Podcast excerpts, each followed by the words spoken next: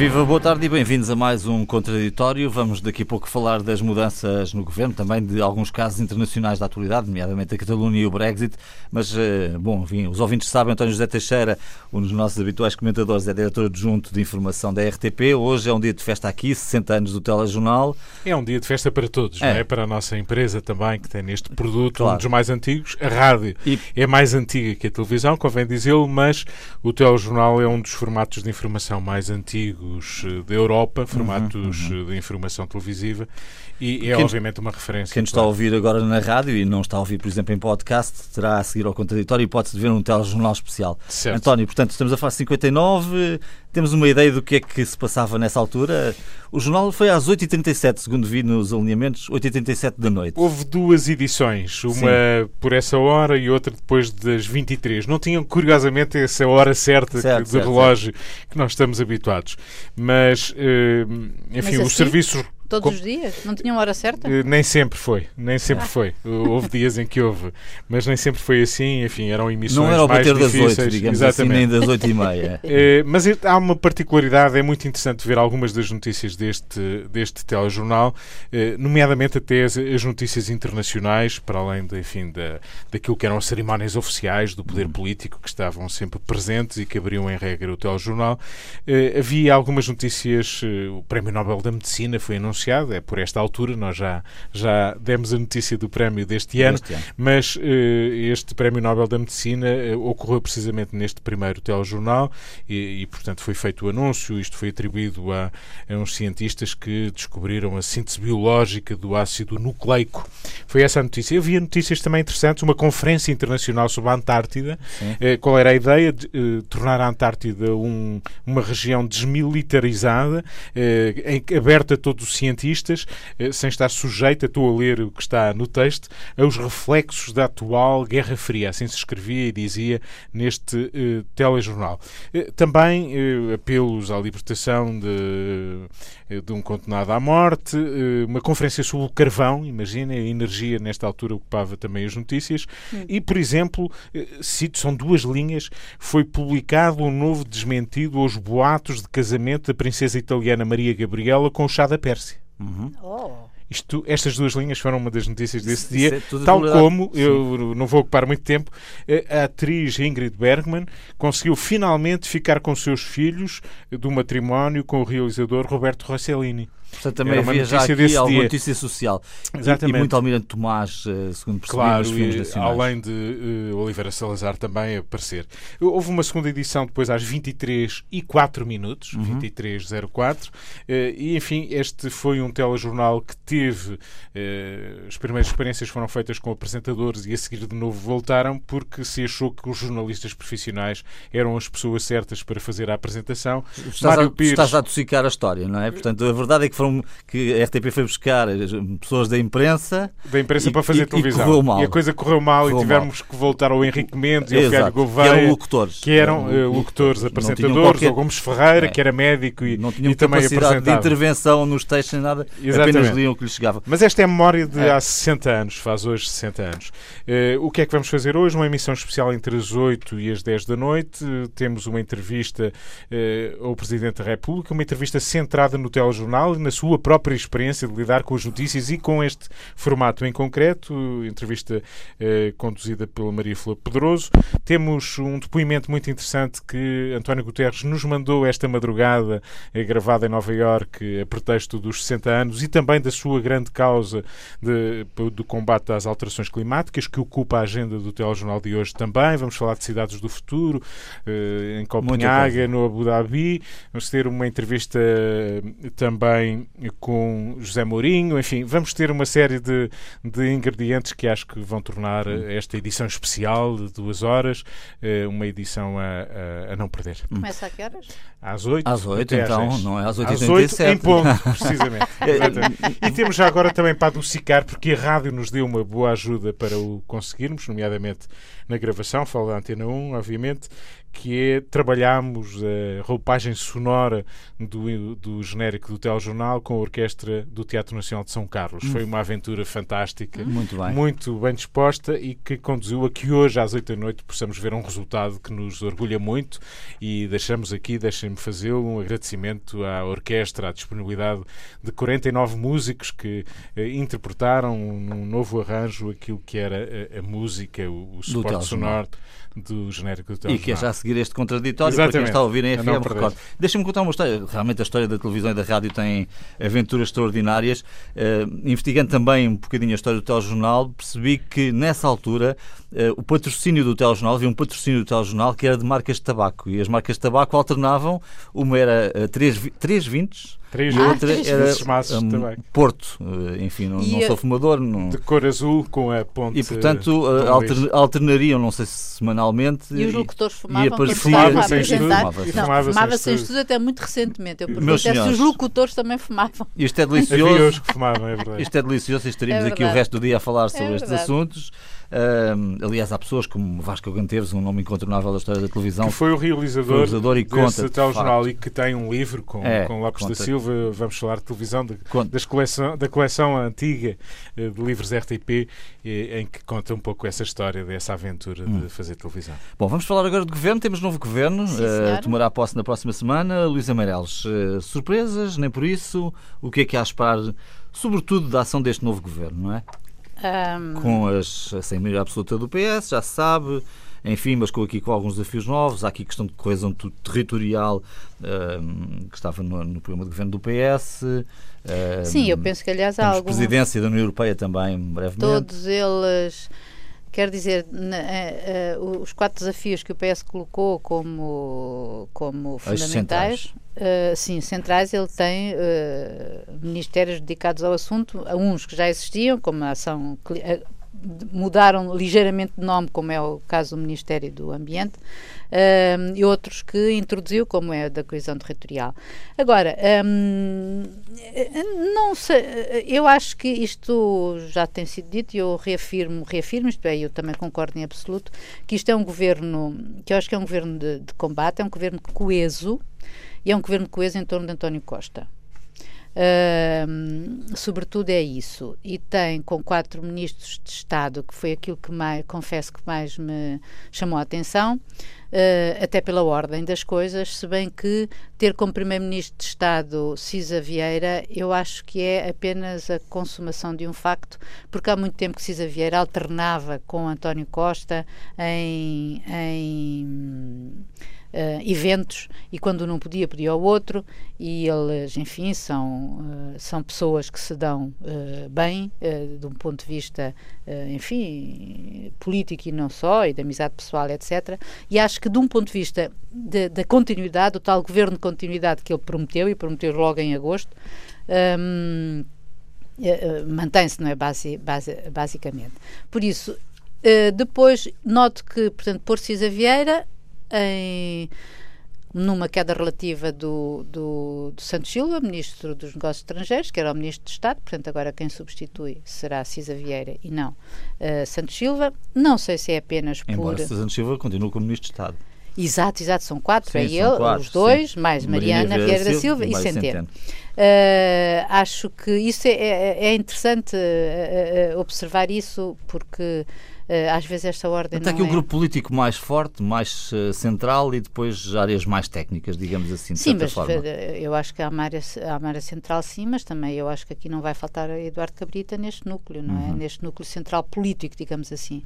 Uh, achei curioso que Mariana uh, Vieira da Silva vá à frente de Centeno, uh, embora Centeno também já fosse, enfim, dele nunca foi, Costa nunca quis Mário Centeno como o, o segundo do governo, a seguir a ele, digamos sim. assim Uh, mas, de qualquer modo, eu acho que isto uh, é um governo que pode. Uh, é, um, é um governo para.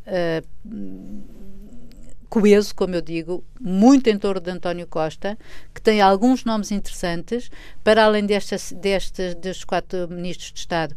Acho interessante que ele, por exemplo, tenha ido buscar uma, força da natureza como é Alexandra Leitão para fazer a modernização do Estado e da administração pública, ou seja, a questão das carreiras que António Costa prometeu a alteração das carreiras ou a mudança das carreiras, será Alexandre Leitão que o fará, um, e, penso eu.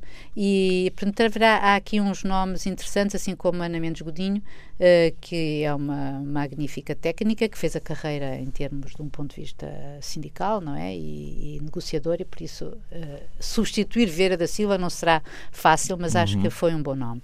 Agora, o curioso é que isto é, obviamente, eu não vou entrar na discussão se isto é para dois anos ou não, porque o futuro a Deus pertence e logo veremos. Uh, isto pode ter ou não condições para fazer dois anos ou quatro, depende das crises.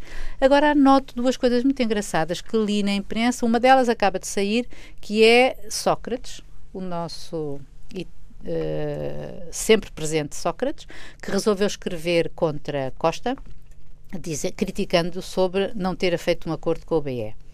Uh, e que, portanto, segundo ele diz, uh, a Geringonça ganhou as eleições uh, e no dia 6 de outubro e acabou no dia seguinte. ele acha que ele devia ter acordado com o Bloco de Esquerda e, e, e não o fez. Curiosamente, um, igual, esta posição de António Costa é muito semelhante à posição de Paulo Pedroso, que, digamos, está num espectro completamente diferente e que também critica António Costa por não ter ido mais longe e não ter procurado procurado hum, uma maior estabilidade uma, uma maior definitiva estabilidade. e escrita eventualmente. Nós sabemos porque é que António Costa não quis, não quis ficar nas mãos do Bloco de Esquerda, é óbvio, não quis não, não quis fazê-lo, mas isso já discutimos em reunião anterior, em no, em no contratório anterior. anterior. Um, mas anoto que efetivamente isto é, uh, são dados curiosos da nossa vida política. Hum. António, volta a ti. A primeira análise deste, deste governo que, que está agora anunciado e será impulsado na próxima semana. Eh, deixa-me só aqui dar uma nota. Há aqui dois ministérios que são sempre dois ministérios muito pesados, muito visíveis, Educação e Saúde. Na Saúde, Marta Temido, eh, enfim, não tem assim tanto tempo de, de mandato, vinha eh, já de uma substituição de, de, do ministro anterior, mas mantém-se o ministro da Educação, o que é coisa pouco comum. Sim, hum, talvez aí também a ideia de continuidade. Este é um governo, já se disse que esta era uma remodelação do governo anterior. Há 14 das, uh, dos 19 ministros que, no fundo, estão, que continuam. Há aqui pequenas alterações, apenas dois rostos novos, pelo menos ao nível ministerial. Vamos a ver agora nos secretários de Estado. Uh, é um governo maior, grande. Uh, é um governo que pode gerar duas, duas análises contraditórias. Por um lado, talvez um governo muito coeso pudesse ou devesse ser um governo mais concentrado, porque atacaria mais facilmente estas partes, eh, as várias pastas.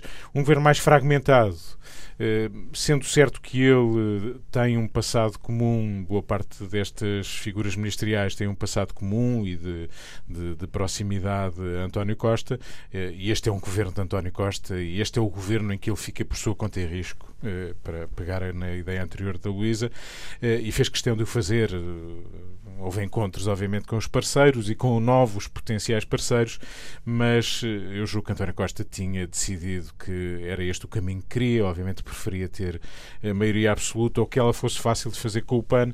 Isso não aconteceu, mas em qualquer caso, as geometrias são relativamente acessíveis, pelo menos nos próximos tempos. Depois veremos. A meio do mandato, veremos se será assim. É a presidência da União uhum. Europeia, são eleições autárquicas e tudo isso eh, é o, refazer da direita no CDS e no PSD e tudo isso dá um balão de oxigênio significativo ao Primeiro-Ministro. Eh, mas eh, para ir ao encontro da tua pergunta, na educação a mensagem é simples, é continuidade. É continuidade. não gostam, mas é esta a ideia. Eu, quando digo não gostam, estou a falar dos professores, sem querer eh, Sim. ser demasiado irónico. A verdade é que isto é uma mensagem muito clara. Não vai haver alterações naquilo que está definido na educação. Mas mais e Alexandre Leitão questão... já fez o seu papel lá. Portanto, certo. Uh... A questão dos currículos escolares, que é uma coisa que em Portugal está sempre a mudar, portanto, o facto de haver uma continuidade permite uma certa estabilidade, digamos eu, assim. Eu até seria mais radical quase do que essa tua observação que acho muito pertinente, que é haveria alguns setores da vida portuguesa que agradeceriam que os Primeiro-Ministro se limitassem a aperfeiçoar o que existe. Certo. Uh, e, seja na Sim, fiscalidade ou seja na educação, por exemplo, só para falar dois, duas matérias, era bom que. Não andarmos sempre a mudar. Exatamente, todos os anos cada ministro acha que tem que fazer uma revolução ou pelo menos uma, uma reforma uh, e fazer alterações só porque é ministro. Uh, e isso é negativo. Na, na saúde, a escolha é recente e também na saúde há aqui alguns problemas que não se resolvem por mudar o ministro.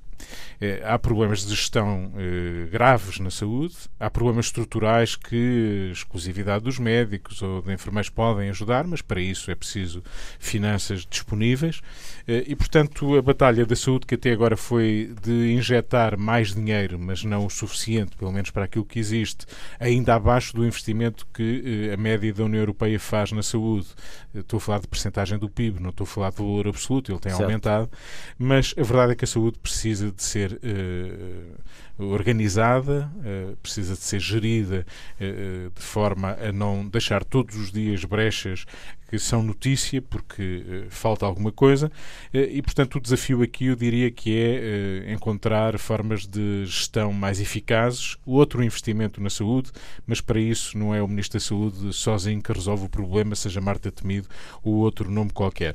Só uma palavra mais eu acho que há aqui algumas matérias que me parecem transversais, eh, cuja individualização em novas pastas, estou a falar da modernização do Estado, que estava uh, na presidência do Conselho de Ministros com Mariana Vieira da Silva, ou da administração pública, que estava nas finanças, porque se disse sempre, ou se diz sempre, e é verdade, que a função pública e as carreiras da função pública são, antes de mais, ou, ou pelo menos uh, de uma forma uh, fundamental, são um problema também de finanças e do uhum. dinheiro disponível para conseguir fazer cumprir a evolução das carreiras e a, e a, e a organização das carreiras da função pública. A escolha de Alexandre Fernanda Leitão é de uma grande negociadora, mas fico na dúvida se justificavam um Ministério. Eh, e Sim. isso eh, pode aplicar-se eventualmente também a outros setores. Eh, mantém-se o Ministério do Mar, mas retiraram-se dos portos que ficaram na, na, nas infraestruturas então era preciso um Ministério é para dizer que o mar é muito importante e a biologia marinha e, e a zona económica exclusiva. Uh, a escolha para o Ministério do Mar é uma escolha de um homem dos melhores na, na área do estudo da biologia marítima. Uh, é um homem com um grande currículo e um homem que se distinguiu quando esteve no Parlamento Europeu. Mas, uh, retirados os portos e a atividade económica passando para as infraestruturas, um é? era preciso haver um Ministério? Bom, hum. é a dúvida que fica. Vaz, temos governo a mais, temos governo coeso, temos governo reorganizado, temos o quê? Temos um governo delineado e definido por António Costa em termos políticos, eh, com algumas premissas que o Primeiro-Ministro sabia que existiam, ou seja, a presidência portuguesa da União Europeia e as autárquicas de 2021, eh, e além, estes os dados mais importantes para a formação do governo, na minha opinião, além, obviamente, da remodelação que vai ter que acontecer que está pré-anunciada com a saída de Mário Centeno a seu tempo. E isto, eh, na minha opinião, justifica, eh, em primeiro lugar, eh, a insistência em Marta Temido no Ministério da Educação. Era difícil tirá-los. Oh, oh, Raul, era... posso só dizer-te uma coisa em relação a Mário Centeno? Sim é que se a gente se, tendo em conta a situação económica da União Europeia e eventualmente mundial, eu hoje não diria, não, não seria absolutamente, não estaria absolutamente certa que Mário Centeno sairia após o no o Eurogrupo. No, sim, ou o seja, acho sim. muito possível que em função do que aconteceu na Europa, ele seja o homem para continuar à frente do Eurogrupo, ou seja, repetir um segundo mandato, porque é a única mas maneira que ele tem de ficar à frente do Eurogrupo. É continuar não, a ser ministro das Finanças. É continuar a ser ministro das Finanças. Mas eu julgo que Mário Centeno. Continua julgo, teu, o teu raciocínio. Julgo, julgo que Mário Centeno não terá a ambição de continuar eh, à frente do Eurogrupo. Uh, terá outras ambições e as ambições podem ser Frankfurt ou podem ser uh, a governação do Banco de Portugal. E, portanto, acho que isso são os caminhos mais definidos para Mário Centeno. e não acredito na enorme encenação. Teria sido uma enorme encenação em campanha eleitoral, quando, obviamente, o próprio Primeiro-Ministro e o próprio Ministro das Finanças deram a entender de uma forma que eu acho evidente e clara que Mário Centeno sairia, eh, não cumpriria a próxima legislatura. E, portanto, eu acho que Mário Centeno vai sair, eh, ou melhor, admito que vai sair, e nessa altura há uma janela de oportunidade eh, para o Primeiro-Ministro remodelar este governo que agora foi remodelado. Uh, e isto eu valorizo esse aspecto, ou seja, a existência na saúde e na educação, com os mesmos titulares, acho que são uh, evidentes e não, não poderia ser de outra forma, porque isso irá dar toda a força a, a, guerras que têm sido também muito exuberantes, tanto da parte dos sindicatos na saúde, como dos médicos, como dos sindicatos na educação. E, portanto, eu acho que há um teste, há um prolongamento de teste aos dois ministros e depois se verá nessa janela da, da, da remodelação se continuarão ou não. Mas o essencial do governo está, de facto, em Sambente e está ao lado de António Costa. António Costa uh, tem a noção de que, obviamente, vai ter durante algum tempo menos tempo para a política caseira, com a presidência portuguesa da União Europeia, e para isso chamou ao pé de si, uh, ou melhor, uh, formalizou uh, aquilo que já existia de certa forma, que é uh, um dos seus mais amigos pessoais, uh, um negociador com imensa qualidade, porque é um advogado de negócios, um homem em quem António Costa confia em absoluto e um homem que vai ter um papel fundamental no próximo governo, porque António Costa quer, pretende pelo menos que o próximo governo tenha menos, menos finanças e mais economia. Repare-se como é que os empresários uh, reagiram à, à, subida de Pedro Cisa Vieira no, no, no elenco governativo e isso quer dizer muito daquilo que vai ser também o papel de Mário Centeno no, na, nestes próximos tempos. É evidente, é evidente que o Ministro das Finanças em qualquer governo, sobretudo em situações de dificuldade, e poderão haver, eh, vir aí dificuldades acrescidas, tem, obviamente, um papel uh, muito importante. Mariana Vera da Silva e Augusto Santos Silva uh, são, uh, além da inteligência de cada um, que é evidente, são pessoas também, cada um no seu registro, da extrema confiança política e, eu diria, também pessoal do Primeiro-Ministro. E, portanto, António Costa quer juntar, fazer um núcleo duro muito fechado, uh, dando poder a si próprio, ou seja, concentrar em si o poder, confiando naqueles em que mais confia, tanto pessoal como politicamente, e isto neste governo não existia no governo anterior, na minha opinião, e neste governo é um dado claro. Porquê? Porque é evidente que uh, há a presidência europeia, há autárquicas, há eleições presidenciais, e não há uma geringonça. Uh, e é evidente que eu também acho, são, são parentes, que António Costa não poderia fazer aquilo que José Sócrates e Pedro Pedroso uh, o, criticam, o, o, criticam, que era um acordo só com o Bloco de Esquerda. Uh, seria, aliás, contra a natura, criaria problemas internos e até criaria alguns problemas externos. Porque repare-se, Portugal viveu quatro anos muito elogiado na Europa, mas não teve que liderar a Europa. E vai ter que liderar a Europa, bem sei no período estipulado, mas é diferente daquilo que aconteceu há quatro anos Oh, e problemas mesmo com o, digamos, os potenciais parceiros uh, à esquerda, não é? À Isto é, esquerda. é, fazer só com o Bloco a relação com o PCP, seria, obviamente, não seria é. a mesma, não é? Tens toda a razão, António, quer dizer, seria, é evidente que a partir daí ele abriria uh, voluntariamente Exato. uma guerra à esquerda e uma guerra, eu diria, sem tréguas. Já tinha escolhido que... a noiva quando tem tantas belas damas ao seu lado à espera, não é?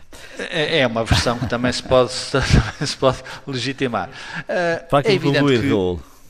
Para concluir, este é um governo uh, que pode eventualmente, com alguns acertos, durar quatro anos, acho que é a aposta de António Costa, mas é um governo que tem, obviamente, uh, uma janela de alteração que eu já referi, e isso também condicionou ou formou uh, uh, o elenco governativo de António Costa. Para terminar, João, apenas dizer que ele, ele, o Primeiro-Ministro, bem entendido, decidiu cortar com os laços familiares, uh, ou seja, uh, Vieira da Silva saiu uh, do governo porque quis, Ana Paula Vitorino talvez não tenha saído do governo por, por, por, querer, mas essa era uma promessa, eu diria, era uma eu acho que até era uma exigência de certa forma não formalizada do Presidente da República, a canto, à qual António Costa respondeu, respondeu positivamente. Boa tarde de novo, bem-vindos à segunda parte deste contraditório. Temos que falar naturalmente agora da situação na Catalunha. Nossa vizinha Catalunha está a ferro e fogo, depois de, na segunda-feira, o Tribunal, o Supremo Tribunal Espanhol, ter condenado os 12 políticos catalães envolvidos no processo independentista de há dois anos, 2017, apenas de prisão entre os 9 e os 13 anos. Reativou na altura também o mandato de detenção europeu de Carlos Puigdemont, que tem estado uh, em Bruxelas. Luísa, não é uma questão nada fácil. Uh, a justiça está aqui, uh, tinha que se envolver num processo, mas que tem muito político. Pois, eu acho que, na verdade, eh, o ato de entregar aos tribunais um problema político só pode correr mal. E foi isso que aconteceu, e foi isso que aconteceu pela mão de, do anterior governo, de Rajoy. Uh, e agora vamos a ver como uma pesadíssima condenação de um ponto de vista jurídico, uh, a qual não se deu tratamento político, vai tentar resolver um problema de ordem pública que, como vimos desde segunda-feira, está. Uh, está a ferro e fogo, como tu dizes. Ainda hoje assistimos a uma greve geral, a uma confluência de grandes manifestações que atravessam a Catalunha para convergindo em Barcelona. Por isso, eu não sei como é que se sai daqui. Acho que só se sai com renúncias de parte a parte, isto num momento péssimo que é uh, uma pré-campanha eleitoral que, e em que o próprio, enfim, o candidato e atual incumbente primeiro-ministro, o socialista Pedro Sánchez, uh, tem que atuar com uh, quer dizer, tudo, tudo isto é com papos de aranha, porque é, é uma situação muitíssimo, muitíssimo complicada e, sobretudo, não se vê qual se sem renúncias de não parte a parte, caminho, não, não é? se vê caminho. E, eventualmente, só mesmo alterando a estrutura de Estado num Estado federal que na altura não se quis alterar, que não, não se quis mudar quando se alterou Sim. a Constituição. Portanto, acho que hum, a coisa não vem, não é fácil. Espero que não, não descambe. Nós vimos que neste momento tens muitos radicais na rua e basicamente são eles que estão a alimentar as, uh, os desacatos, portanto, tens a extrema-direita versus uh, jovens radicais independentistas. Uh, eu acredito que a grande maioria dos catalães, mesmo aqueles que querem independência ou não querem independência, quer dizer, é gente pacífica. Sim, Agora, não querem isto, claramente. Não querem isto, claramente. Agora, o próprio governo do Quintorras, não é o presidente da Generalitat, veio pôr-se sozinho na, na contenda, advogando o novo, novo referendo que os seus parceiros do governo não, não não, estão de acordo. Portanto, para falar em bom português, eu acho que está armada a barraca. Sim. Uh, e vai ser muito, muito complicado a curto prazo ver uma solução. E tudo isto numa União Europeia que também não está consolidada e que é bem certo que Borrell, que será o novo alto comissário para a política externa da União Europeia, é um catalão, mas é um espanhol. E, e, também não sei como é que se vai posicionar a União Europeia neste assunto, que tem tudo para ser Sim, mas é uma questão sobretudo interna, não é? Que os espanhóis eh, têm que resolver de alguma forma. Sim, têm que resolver de alguma forma, eh, todos em conjunto. Todos em conjunto. Todos em conjunto, é? portanto, com cedências, não é? É, é? é, o que dita a razão. Agora, eh, como é que isso vai funcionar na prática quando tu já puseste sobre uma, uma série de cidadãos apenas até 13 anos de cadeia. Eu ontem devo dizer que desafiei a Luísa Meles na preparação do, do programa, eh, perguntando-lhe o que é que aconteceria em Portugal se, se isto sucedesse. Terias Porque acho que essa pergunta não foi ainda, não vi em lado nenhum ninguém fazer essa questão, não é? É mais uma curiosidade do que outra coisa. É verdade, nós não temos, em, em, em, Espanha, eles foram condenados por crime de sedição e nós não temos a sedição. Sedição é a promoção de tumultos para impedir a aplicação das leis. E no, mas nós temos, uh, e eles foram condenados por crime de rebelião, que é tentar modificar uh, as estruturas do Estado um, eh, para alcançar a independência ou impedir a realização de eleições. Em Portugal, o que acontece é que tu tens efetivamente no Código Penal, tu para já tens a definição da, na Constituição que Portugal é um Estado unitário. Por isso, com um governo central que admite, obviamente, regiões autónomas com um certo nível de administração, de descentralização e, inclusive, de, prevendo a descentralização. Agora, no Código Penal, tu tens uh, vários crimes, onde, obviamente, quem tentasse fazer isto, nomeadamente um referendo, que não é permitido, Uh, os referendos, tanto dos Açores ou da, Madeira, ou da Madeira, só são permitidos sobre questões específicas, uh, muito pontuais nos Locais. Açores ou na Madeira, portanto não seriam, não seria nunca, tipo. nunca seria deste tipo, mas quem o tentasse teria no Código Penal prevês uh, o crime de alteração violenta do Estado de Direito, 5 a 12 anos de prisão, o incitamento à guerra civil ou à alteração do Estado de Direito, 1 a 8 anos de prisão, e depois o incitamento à desobediência coletiva, que aí até dois anos de prisão. Depois tens os crimes contra a paz pública, uh, a apologia pública de um crime, etc., que aí já são até seis meses ou até três anos, portanto são coisas mais, mais leves. Mais, hum, mais leves. Seja como for, uh, quem fizesse isso uh, teria também um quadro penal pesado. António, o que é que há a dizer sobre a Catalunha? Realmente parece unânime que não se vê uma saída muito clara para isto. É? é? o diagnóstico é o mesmo uh, de sempre, uh, começando por, por aquilo que sempre dizemos aqui: este é um problema político, não é um problema que se deva resolver e circunscrever à justiça. é verdade que a justiça optou por penas menos gravosas se tivesse considerado não a sedição, mas a rebelião. Uh, e desse ponto de vista, uh, enfim, uh, foi menos mal, digamos assim. Mas são 9 a 13 anos de cadeia. Mas são ainda penas pesadas, por aquilo que a Luísa dizia, é evidente que a nossa realidade é outra e não, essas questões não se nos colocam, mas ainda assim, se tivéssemos que fazer esse paralelismo, as penas, todas elas seriam mais, mais leves.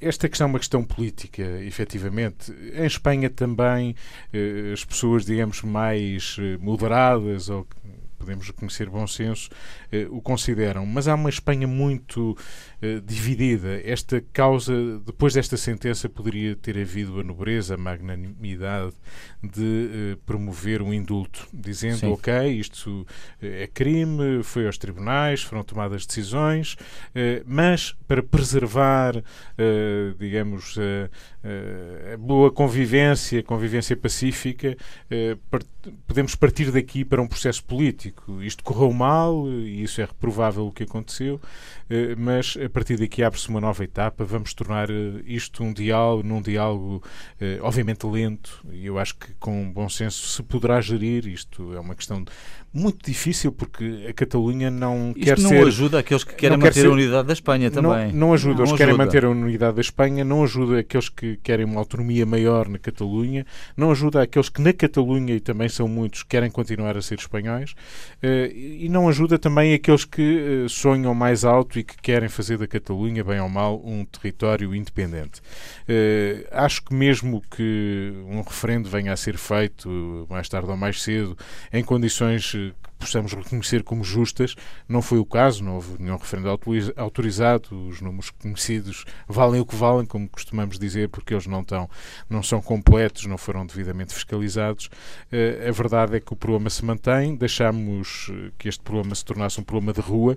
Uh, Pedro Sánchez tem medo, em clima de instabilidade política e de impasse político continuado ao longo dos últimos anos, que esta questão no todo da Espanha seja vista com preocupação, ou seja, qualquer tolerância, qualquer abertura, qualquer processo político pode ser penalizado, quem o promover pode ser penalizado nas urnas e, portanto, a posição de Castela, de Madrid, de Pedro Sánchez é uma posição dura, com polícia nas ruas, como temos visto, e isso apenas vai radicalizar ainda mais uma Espanha hum. que já tem problemas de sobra, mesmo tendo em conta que, enfim, a sua economia vai dando sinais ainda de robustez.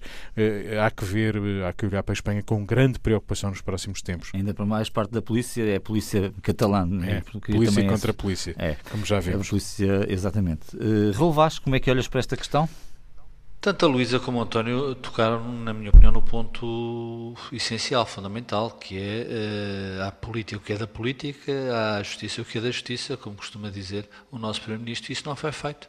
Uh, este é um problema político, essencialmente político, e misturou-se aqui uh, o primado da justiça e o resultado alcançado, obviamente, é um resultado que cria, cria divergências profundas entre os dois lados. Quando os dois lados, estou a centralidade de Madrid e a Catalunha de Barcelona. Uh, Alimentou-se este, este processo e criaram-se radicalismos, é isso que hoje vimos na, nas ruas. Uh, não vejo, sinceramente, qual será a saída. Uh, acho que a única, de facto, é perguntar às pessoas aquilo que eles querem. Em democracia é assim que se faz, mas para isso é que é preciso criar as condições para. o António referiu, e eu estou de acordo, que mesmo essas condenações poderia haver o braço político, no bom sentido, em lutar ou, ou enquadrar as penas que foram aplicadas. Isso não foi feito, o processo de Espanha é complicado, temos também que, que, que ter a noção de que Espanha eh, não é uma nação, eh, é a federação de várias regiões, eh, muito distintas, algumas delas muito distintas entre si. A Catalunha há muito tempo que tem para si a ideia de que é o pulmão económico do país, e portanto está criado aqui um conflito que só pode ser resolvido politicamente, mas que que tem, pelo meio ou de permeio, condicionantes de, de, de, de, justiça que não ajudam. E não ajuda também a Espanha não ter um governo forte há muito tempo, não ajuda já não existir o, o rei, o rei emérito, que poderia, na minha opinião, dar uma ajuda a isto, a isto como problema. O rei Felipe não tem não tenho visto que tenha a capacidade uh, e a coragem de dar o peito às balas. Uh, não sei qual seria o resultado, mas talvez fosse interessante uh, fazer esse teste. Em termos económicos, isto é mau para Portugal. A Espanha é, como sabemos, um dos nossos principais importadores, embora haja aqui um paradoxo que a Catalunha nos últimos dias fez eh, imensas importações de produtos portugueses, mas isso não é, eh, não é bom para as nossas eh, exportações, porque a Espanha importa praticamente 25% daquilo que nós exportamos. E, portanto, o que é mau para a Espanha é mau para Portugal e eu não vejo solução no curto prazo. E isto, se se radicalizar ainda mais, é evidente que é outro foco foco de problema numa Europa muito, muito dividida. Hum. Já agora dizer que talvez possamos pôr os líderes de, do futebol a conversar sobre isto, porque Barcelona e Real Madrid eh, decidiram hoje, chegaram a acordo mudar a data do clássico eh, para dia 18 de, 18 de dezembro. Estava marcado para o dia 26 deste mês e, portanto, para acalmar as hostes, digamos assim, eh, houve essa decisão de adiamento deste jogo, deste clássico do futebol eh, espanhol, durante dois meses, ou por dois meses. Vamos ainda falar de Brexit. Uh, Luísa, temos aqui uma situação um bocadinho ainda por fechar, digamos assim. Um, foi anunciado um acordo, há de facto aqui uma mudança no acordo, mas isto tem que ir ser votado amanhã pelo Parlamento de Londres. E aí. Ninguém coisas... sabe o que é que vai acontecer. Ou seja, uh, finalmente uh, Boris Johnson conseguiu uh, algumas alterações no acordo que a União Europeia um, também fez, fez cedências, não é? Se negava a alterar, e, e tem a ver com a Irlanda, uh, estabelecendo a tal fronteira uh, física, algures no mar, entre a, quer dizer, estabelecendo no fundo que a Irlanda do Norte, que faz parte do Reino Unido, tem as mesmas regras, faz parte da União Aduaneira da União Europeia. Certo. Portanto, a, a fronteira física é uh, na entrada, digamos assim, dos, do, dos portos ou, de, ou dos aeroportos na Irlanda do Norte. Uh, isto foi exatamente aquilo que impediu o acordo uh, o, do, do, do Partido Unionista uh, que, que suporta, suportava Theresa May e suporta agora Boris Johnson e que já disse que não está de acordo, não lhe vai dar os seus votos. aparentemente, Uh, Boris Johnson, com isto, talvez tenha conseguido alguma coisa, sobretudo também. Mas vamos a ver o que é que acontece amanhã, porque o Parlamento é verdadeiramente imprevisível e. Hum, e não gostou nada de estar encerrado. E não gostou nada de estar encerrado, mas também não tem medo de eleições. Uh, Boris Johnson sabe que se for eleições ganhas, quiçá por maioria absoluta, uh, mas também se, mas se chumbarem amanhã o acordo, uh, o Reino Unido é obrigado, Boris Johnson é obrigado a pedir um adiamento. Uh, e se obrigar um pedido de adiamento, vai ter que fazer, uh, vai ter que nomear um comissário, o que também é uma história interessante. Hum. Deixa-me só dizer-te uma coisa. Tive hoje um, um, um, encontro muito interessante com um senhor muito especialista em sondagens, o Ben Page, uh, inglês, que dizia que os britânicos, de acordo com as sondagens, não, na altura do, do referendo do Brexit, não sabiam o que estavam a falar e hoje também não sabem as consequências. E, nomeadamente, quando se fala da agricultura, a agricultura, uh, os, os, agricultores ingleses vivem basicamente dos subsídios da União Europeia e ninguém sabe se o Tesouro uh, hum. britânico estará disposto a continuar a dar-lhes esse dinheiro. António? Ninguém consegue vislumbrar uma vantagem que seja para a União Europeia ou para o Reino Unido deste Brexit. E isso é o aspecto mais trágico de toda esta história e, por vistos, parece irremediável. Eh, há alguns de nós que sonharíamos com a possibilidade de algum recuo, algum bom senso, alguma nova prova de eleitoral para testar esta, esta separação.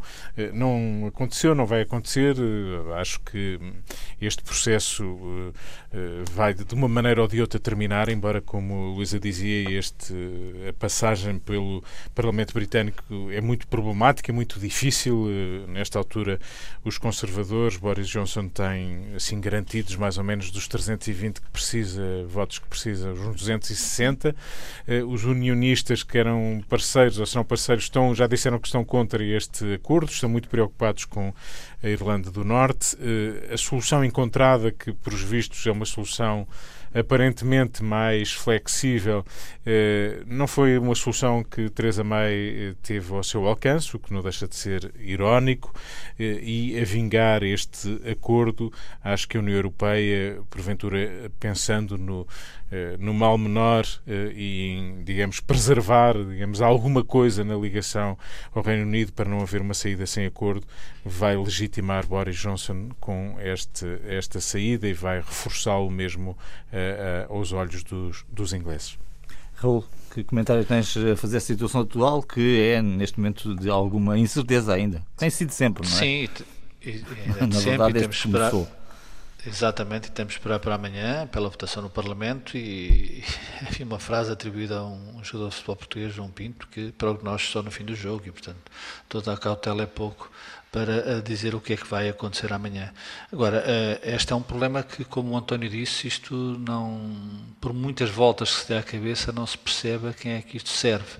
Embora, embora lá, lá no fundo, os britânicos sempre tiveram uh, a ideia, alimentaram a ideia de que eles têm a ilha e o continente é o continente. Há aquela também botade das, das de algumas eh, manchetes dos tabloides ingleses, quando Londres está cheia eh, de nevoeiro, está coberta de nevoeiro, a manchete é o continente isolado. Uh, dito isto, eu acho que se Boris Johnson ganhar, ficará legitimado, ganhará poder.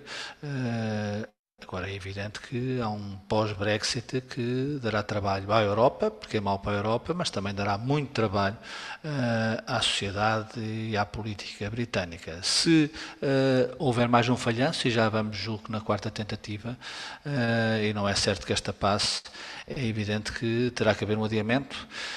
E nesse quadro, eu penso que a União Europeia, que tem tido uma paciência de Jó, tem que, obviamente, começar a dizer ao governo britânico que chega de brincadeiras, se me permites a expressão, e é preciso decidir, até porque este, este clima que dura anos de incerteza é o pior, tanto para o Reino Unido como para os europeus. Eu acho que estamos a chegar há, estamos a ultrapassar o limite daquilo que é, uh, eu diria, razoável. sustentável, razoável e sustentável numa relação que se quer que continue, uh, ou seja, e que vai continuar certamente noutros termos, que é a relação entre a Europa, a União Europeia e o Reino Unido. E isso penso que tem que ser clarificado é muito, muito, é muito em breve, porque senão será ainda pior para a União Europeia e será ainda pior para o Reino Unido.